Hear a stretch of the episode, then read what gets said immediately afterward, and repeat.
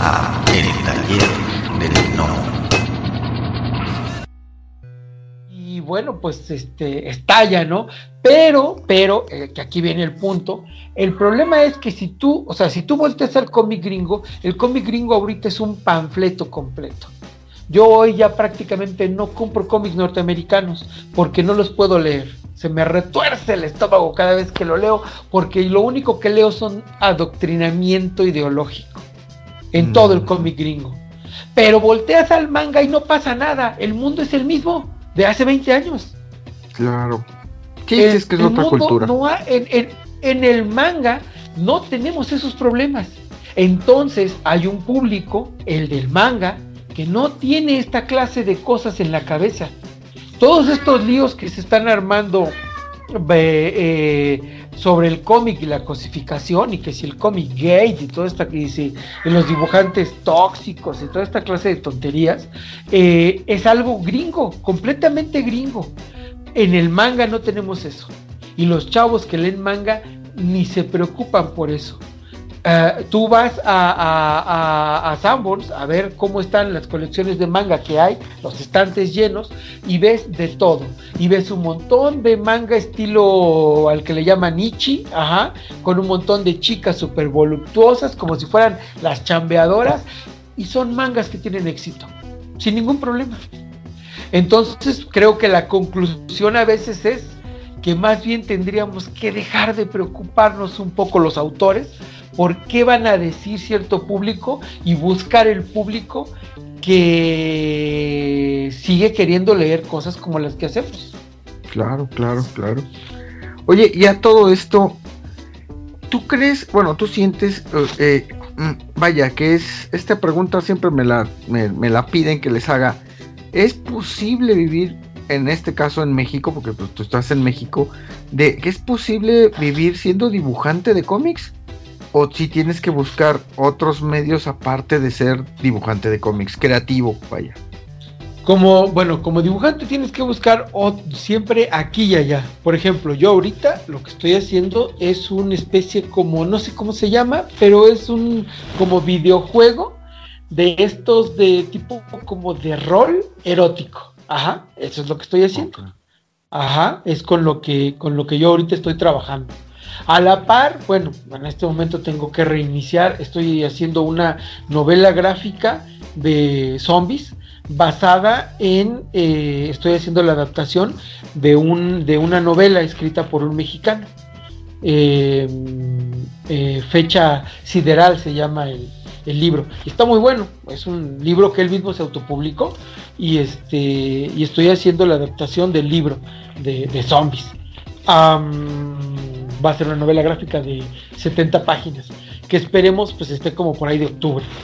Em, al mismo tiempo estoy viendo unos personajes con mi amigo Spike ah, para ver si hacemos un cómic web también para Estados Unidos.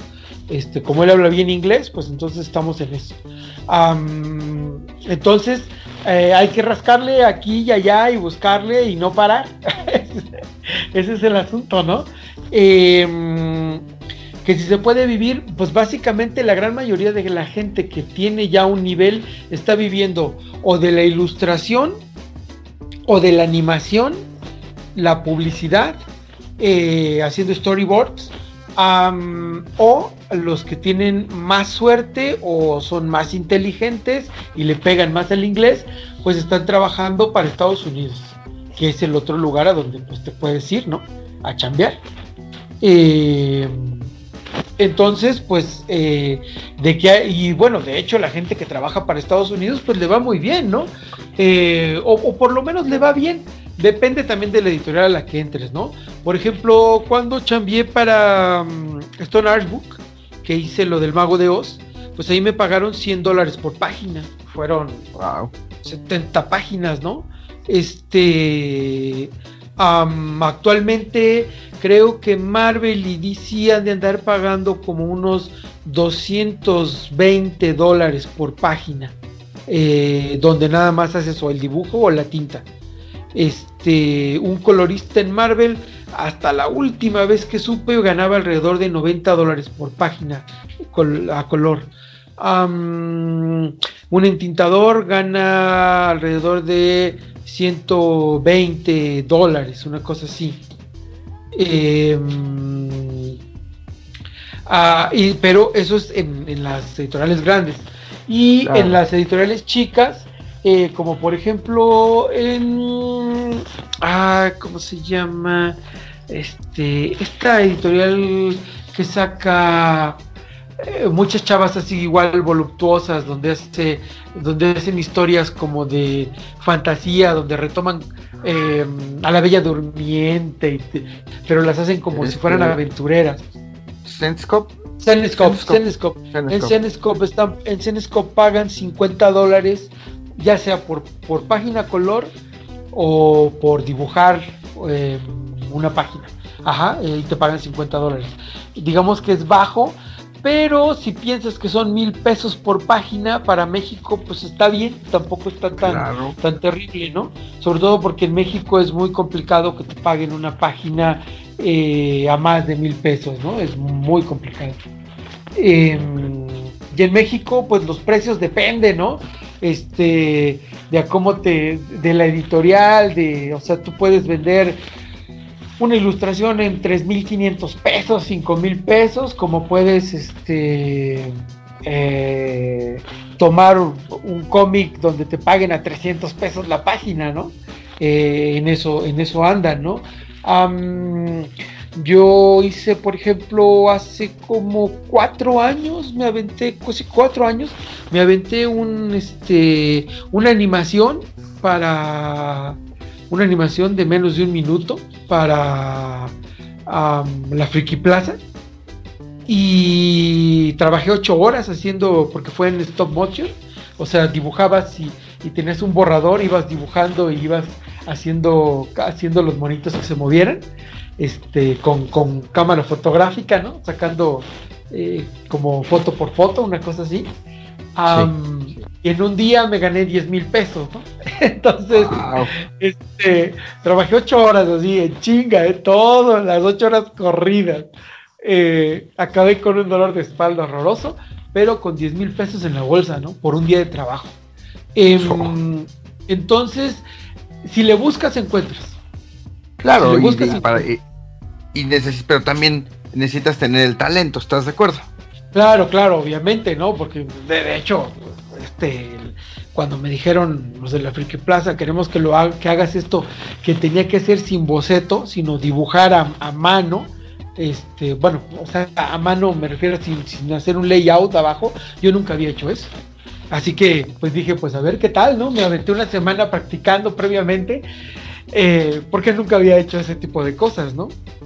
Menos mal que todavía no había, todavía no era tan famoso el, el chinito este King Wong Kim o el que hace unas obras gigantescas sin, sin hacer boceto, que va dibujando parte por parte, que hace unos murales.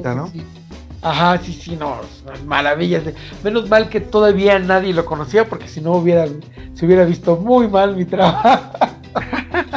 eh, em, pero sí, o sea, obviamente sí, tienes que aprender, tienes que este, saber, tener los conocimientos básicos de, cómo dibujar, pues para poder hacer un trabajo que, funcione y donde tú puedas trabajar, ¿no?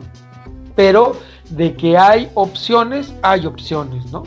Ahorita que comentas tú esta situación que que hay que saber dibujar, que hay que hacer todo eso. ¿Cuáles son tus, eh, vaya, tus recomendaciones? O sea, ¿qué, tú aconsejas para alguien que, que, muchos gnomos que nos están escuchando, que quieren meterse en este medio? ¿Cuál sería tu consejo para decir, sabes qué? Pues a lo mejor estos son los lineamientos que necesitas cubrir o esto es lo que necesitas tú saber para que puedas para que puedas en algún momento poder decir empezar a acceder a este mundo. Pues bueno, primero tener básicamente saber dibujar, ¿no? Este, ¿qué es saber dibujar? Pues dominar, dominar la estructura de, de, tu, de, tu, de tu mono, de tus monos que haces, ajá, dominar la estructura de lo que haces para poder hacer que esos monos se vean perfectamente en diferentes planos, desde arriba, desde abajo, este, en diferentes ángulos, sin ningún problema, que te lo, que lo que puedas hacer que ese, que ese mono camine o funcione en, un, en una página, en una ilustración. Ah, obviamente sería bueno dominar eh, mínimamente la anatomía, dominar la perspectiva, eh, pues el claro oscuro, los encuadres, la eh, no sé, este pues saber, saber hacer objetos, edificios, una silla, este, familiarizarse con toda esa clase de cosas, ¿no? la composición, a aprenderle mucho al cine, eh, meterse con esa, con esa clase de cosas, ¿no? Dominar las expresiones, ah, pero sobre todo, insisto, a veces hay dibujantes que hacen monos y les quedan muy padres, aunque en realidad mm, muchos de ellos no tienen un gran conocimiento de anatomía, pero saben cómo mover a ese mono raro eh, en, sus páginas y hace que se vea bien, ¿no? Em, pero sí lo mejor sería pues pues tener un aprendizaje eh, de artes, de, las artes plásticas eh, mínimo, ¿no? Eh, haber trabajado con modelo, no sé, ese tipo de cosas, ¿no? El arte, la parte del arte tradicional, ¿no? Para luego ya poder enfocarte a, a, este, a meterle al digital. Me parecería yo que ese se, tendría que ser como, como el camino y como lo mínimo que debes de tener. Oh, y no hacer calar, ¿no? Por ejemplo. Exacto. Oye, y llegamos al momento de la pregunta, la pregunta, la madre de todas las Civil Wars. Ya sé, creo que ya sé que vas a contestar, pero ¿tú eres Team Stanley o eres Team Jack Kirby? No, Jack Kirby. No, no, no. A mí, digo, yo sé que todo el mundo habla bien de Stan Lee, pero eh, bajo las condiciones en las que terminó.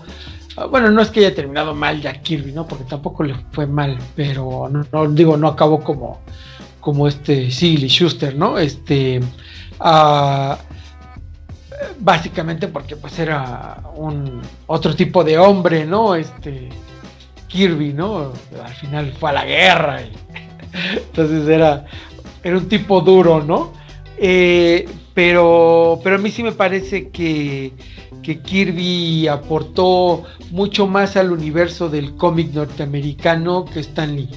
Me parece que Stan Lee más bien ah, estaba ahí eh, y ahí se quedó, ¿no? Este, eh, entonces, pues yo soy más, más fan de, Kirby, ¿no? Este, de, Stan Lee no, no soy este no soy muy fan, ¿no? Y sobre todo a Kirby me gusta mucho parte de su historia, ¿no? Este, eh, cuando entiendes que al tipo le dieron su patada en el trasero de Marvel y luego se fue a hacer los nuevos dioses a los 53 años de edad y creó otro universo que acabó haciendo que DC sea lo que es hoy gracias a los nuevos dioses es como, o sea, si no entiendes que el talento era él, pues entonces no sé, ¿no?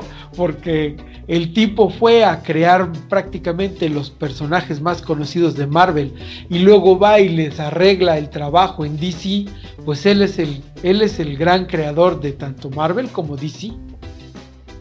Sí, hace, hace un tiempo este, estuvimos comentando este Martín Arceo y yo que técnicamente pues es el creador de las mitologías modernas, o sea, dentro de, no sé, 200, 300 años, pues esto, esto que nosotros estamos viviendo ahorita, pues van a ser las, las, las mitologías de, pues de las personas del futuro, ¿no? Por así decirlo, son las historias de, las historias que en el futuro lo van a leer y pues él va a ser el creador.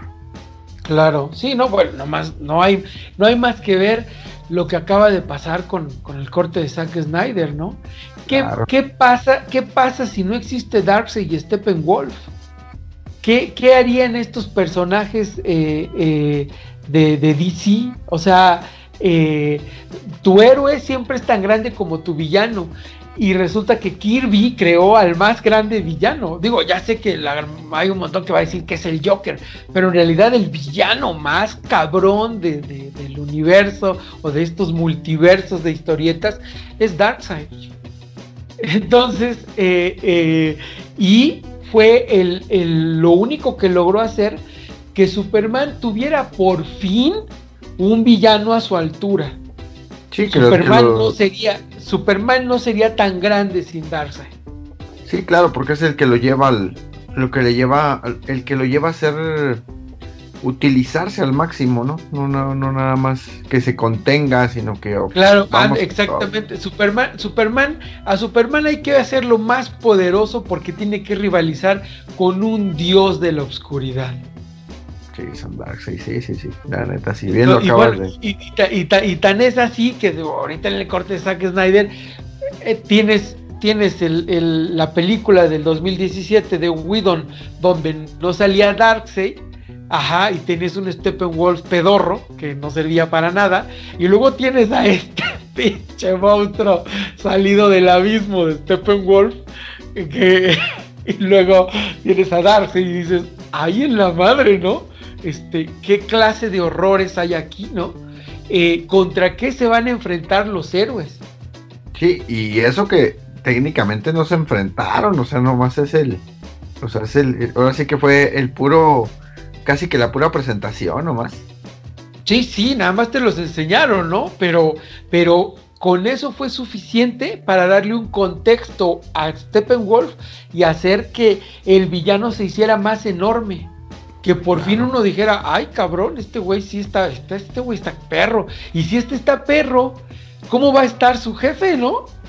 Claro, claro. Entonces, entonces, al final, insisto, pues para mí el, el bueno de todo esto es Kirby, no, no, es Stanley. Yo entiendo eh, mm, que en algo habrá cooperado y que era guionista, pero en aquel entonces se hacían los cómics de otra manera. Eh, y muchos artistas como Steve Ditko eh, dieron mucho de ellos mientras estaban dibujando. no solamente hacían monitos, ¿no? Este, sino, y más, más como se hacían los guiones, eh, lo que llaman ellos el estilo Marvel, ¿no? Eh, donde en realidad lo que hacía Stan Lee era generar una idea y decirle al dibujante, bueno, esta es la idea, necesito que los cuatro fantásticos eh, pierdan a la mole y luego la mole se la raptan, se, la, se lo llevan a un... a, a un estadio a combatir contra otros monstruos. Y entonces alguien tenía que, eh, bajo esa idea, alguien tenía que inventarse cómo demonios pasaba todo eso. Ajá, que en este caso ya Kirby se tenía que inventar qué, demonios pasaba entre, entre una cosa y la otra. Y luego ya le pasaban los cartones a Stan Lee para que hiciera los globitos. Pero perdón, eso no es inventar nada y eso no es hacer un guion. Sí, claro. Sí, sí, sí, bueno, es que ya, es que, ese es el problema, ¿no? Eso es causa de, polémica, ¿no? Para mucha gente, pero bueno, yo, yo opino, opino bastante, concuerdo bastante contigo en esa, en ese, en esa opinión.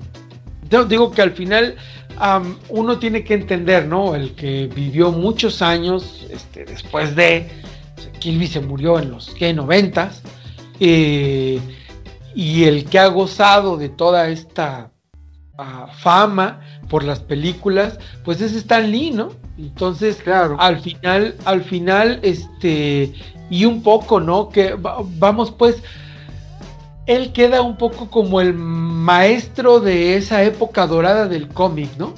Eh, y como tal, pues sí, se le, se le debe de respetar, eh, pero ya cuando los comparas, ya, ya comparándolos en el Panteón Olimpo, pues yo insisto que Kirby pues es, Zeus, ¿no? Entonces, eh, básicamente. Oye, mi estimado, ¿y si eh, estuvieran los tres reyes magos, Santa Claus, así como diciendo, y te dieran la oportunidad de decir, eh, te vamos a dar la oportunidad de dibujar el título, personaje que tú quieras, ¿cuál escogerías y por qué? pero ¿de qué estás hablando? ¿De, de cosas que ya están hechas? Sí, sí, o sea, que si ahorita tú, o sea, digo, que llegaran los Reyes Magos y te dijeran, tienes la oportunidad de dibujar el personaje, el grupo de, personajes que tú quieras, ¿cuál sería o cuáles serían y por qué? Mm, bueno, yo creo que me gustaría mucho dibujar a Thor, me gustaría mucho dibujar a Conan, a mm, Thor, Conan, mm, Nightwing a, o a todos los Titans. este, em, y no sé si Batman. No, yo creo que más bien Lobo.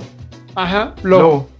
Lobo, sí, sí, sí. De, o sea, de, de DC me gustaría dibujar. O sea, no estaría mal Batman, pero si fuera así de, de agarra el que tú quieras, más bien sería Lobo.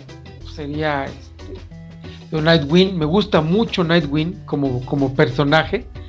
Em, me gusta más que Batman porque es menos oscuro. Este, es un poco más optimista. Ah, pero, eh, y me gusta esta parte donde, bueno, sobre todo en la parte donde, donde Nightwing se iba a, a Bloodhaven, eh, pues a, a hacer el superhéroe de su barrio, por decirlo así, ¿no? Eh, me encanta, me encanta eso. Em, me gustaría hacer, me gustaría hacer algo por el estilo. De hecho, eh, Centella Azul en realidad es Blackwing, digo es Nightwing, este, eh, pero en mujer y mexicana, ¿no?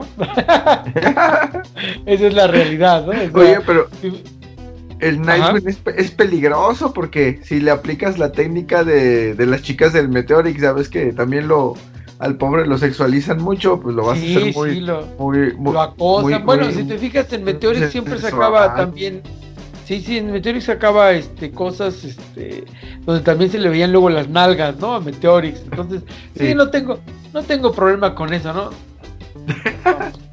Digo, al final, antes de que los cómics fueran inclusivos, en Meteorix yo ya era inclusivo, ¿no?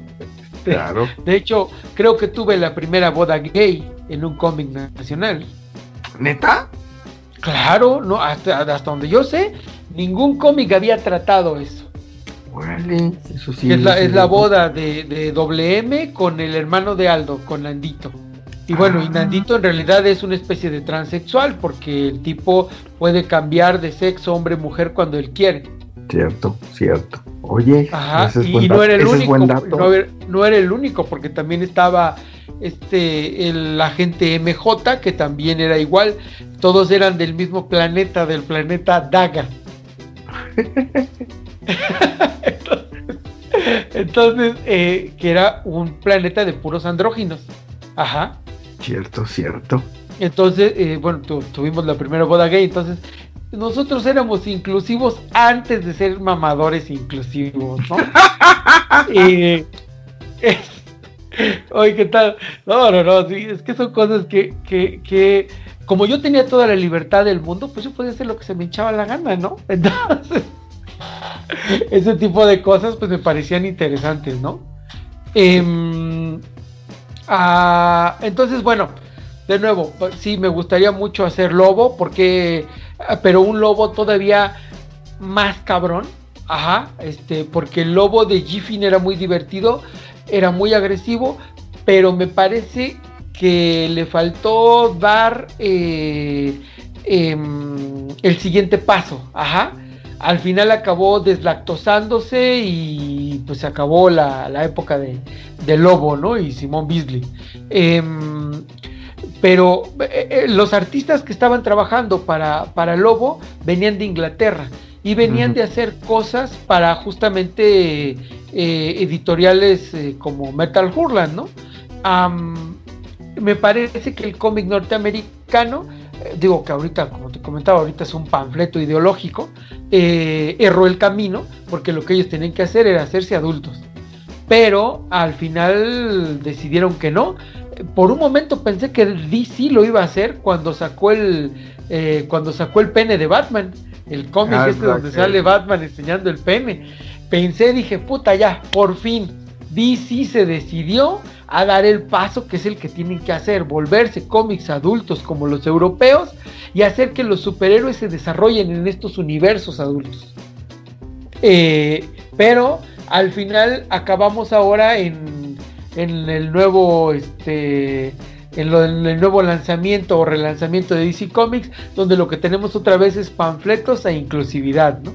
Y tenemos un Flash eh, gay y tenemos donde los personajes ya no valen por sus actos, sino por qué identificación sexual tienen o qué identificación de raza, qué identidad es la que portan, ¿no? Ya no importa cuáles son sus aventuras.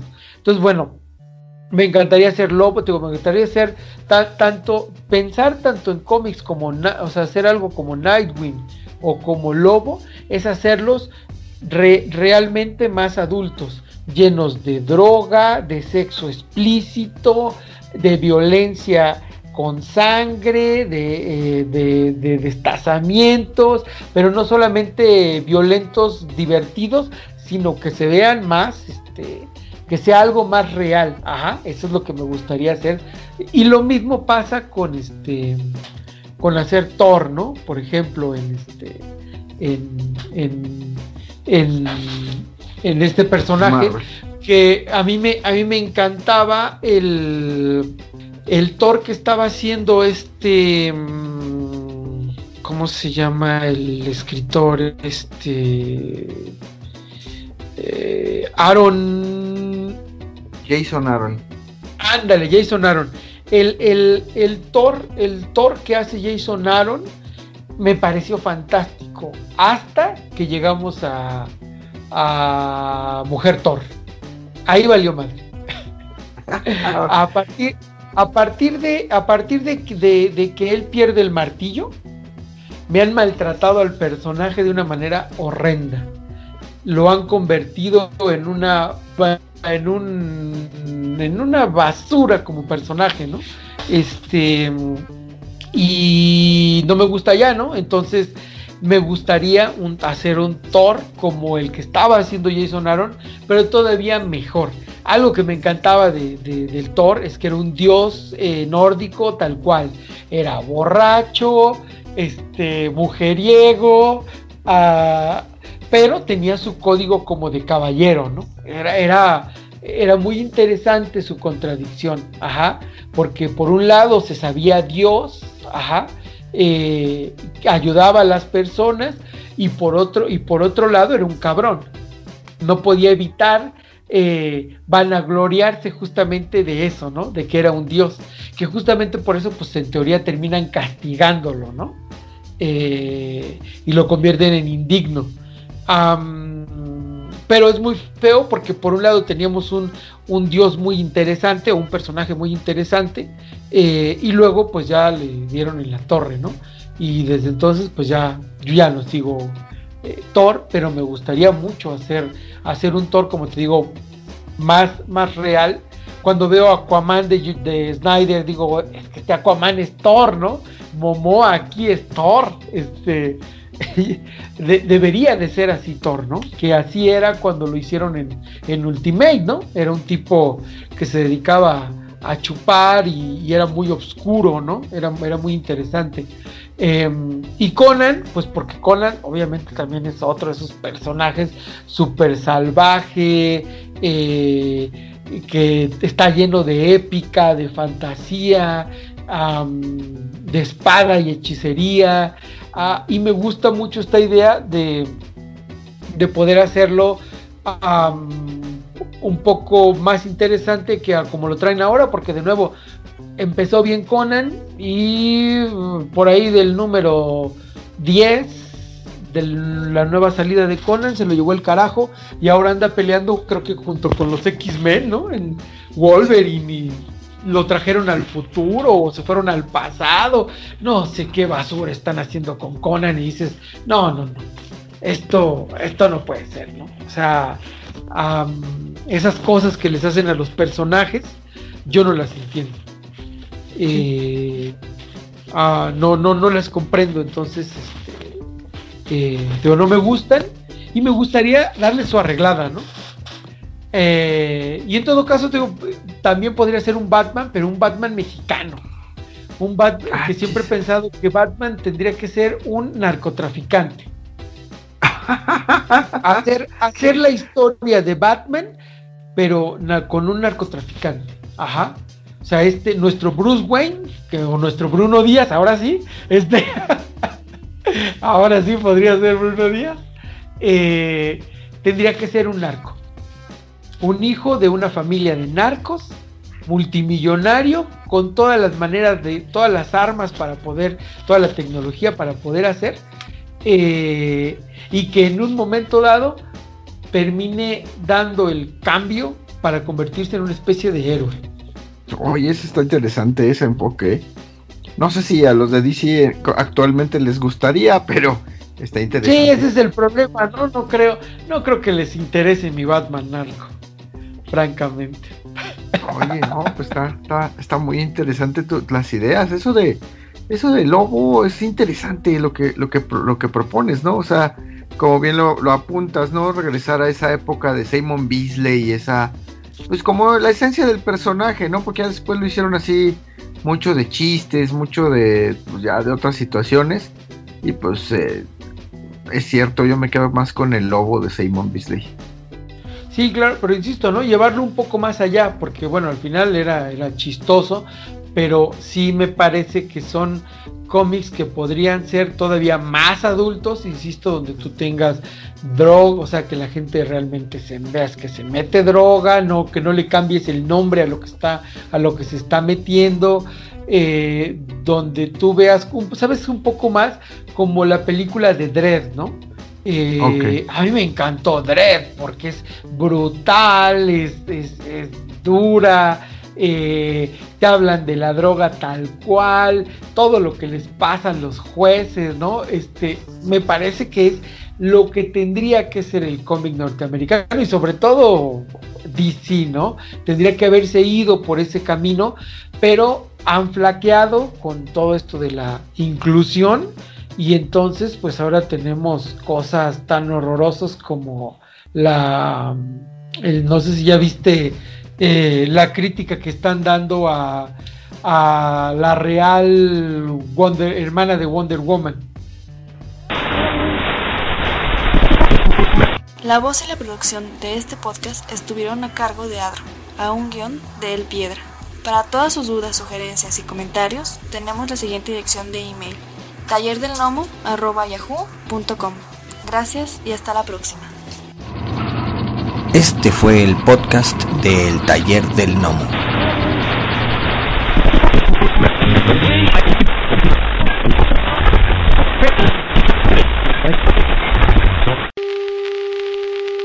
For the next 60 seconds, this station will conduct a test of the emergency broadcast system. This is only a test.